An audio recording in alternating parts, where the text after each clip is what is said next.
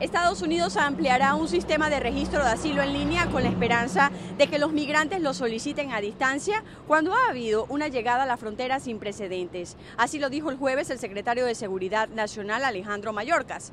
El sistema en línea permite que las personas se registren para solicitar asilo desde teléfonos o computadoras, una opción que podría reducir el número de migrantes que llega a la frontera entre Estados Unidos y México, pero que aún no se ha aprobado de forma generalizada.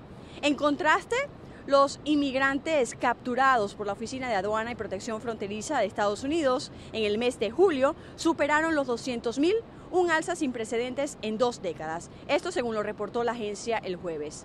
La gran mayoría de adultos solteros y muchas familias continúan siendo expulsados bajo la autoridad del título 42. Así lo dijo un alto funcionario de la agencia en alusión a la medida de los Centros para el Control y la Prevención de las Enfermedades dispuesta en marzo de 2020 a raíz de la pandemia.